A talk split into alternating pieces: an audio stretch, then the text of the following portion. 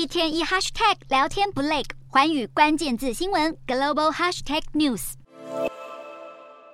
美国编剧因薪资问题罢工，目前依旧没有和片商达成共识。而根据外媒报道，美国剧作家协会和片商谈判破裂的原因之一，也包含了 AI 人工智慧在编剧过程中的使用范围。美国剧作家协会的提案中，要求 AI 编写的内容不能被视为原始材料，也就是不能被当作是作为改编的素材。而协会成员的脚本也不可以是训练 AI 的素材。但片商并不接受这些提案，只提议每年和剧作家协会开一次会，讨论这项科技的动向。而在五月三日的一场座谈会中，电影《救难小福星》的制片李伯南还表示，将会在一年后开始看到由 AI 编写的剧本。福斯娱乐集团的执行长韦德更指出，AI 将取代的不会是只有编剧而已，剪接和其他电影制作的过程都有可能会变成 AI 生成。好莱坞的编剧们正因为串流平台所带来的改变，争取他们认为更合理的薪资条件。但随着 AI 的快速发展，他们目前所面临的困境相较之下似乎相对渺小。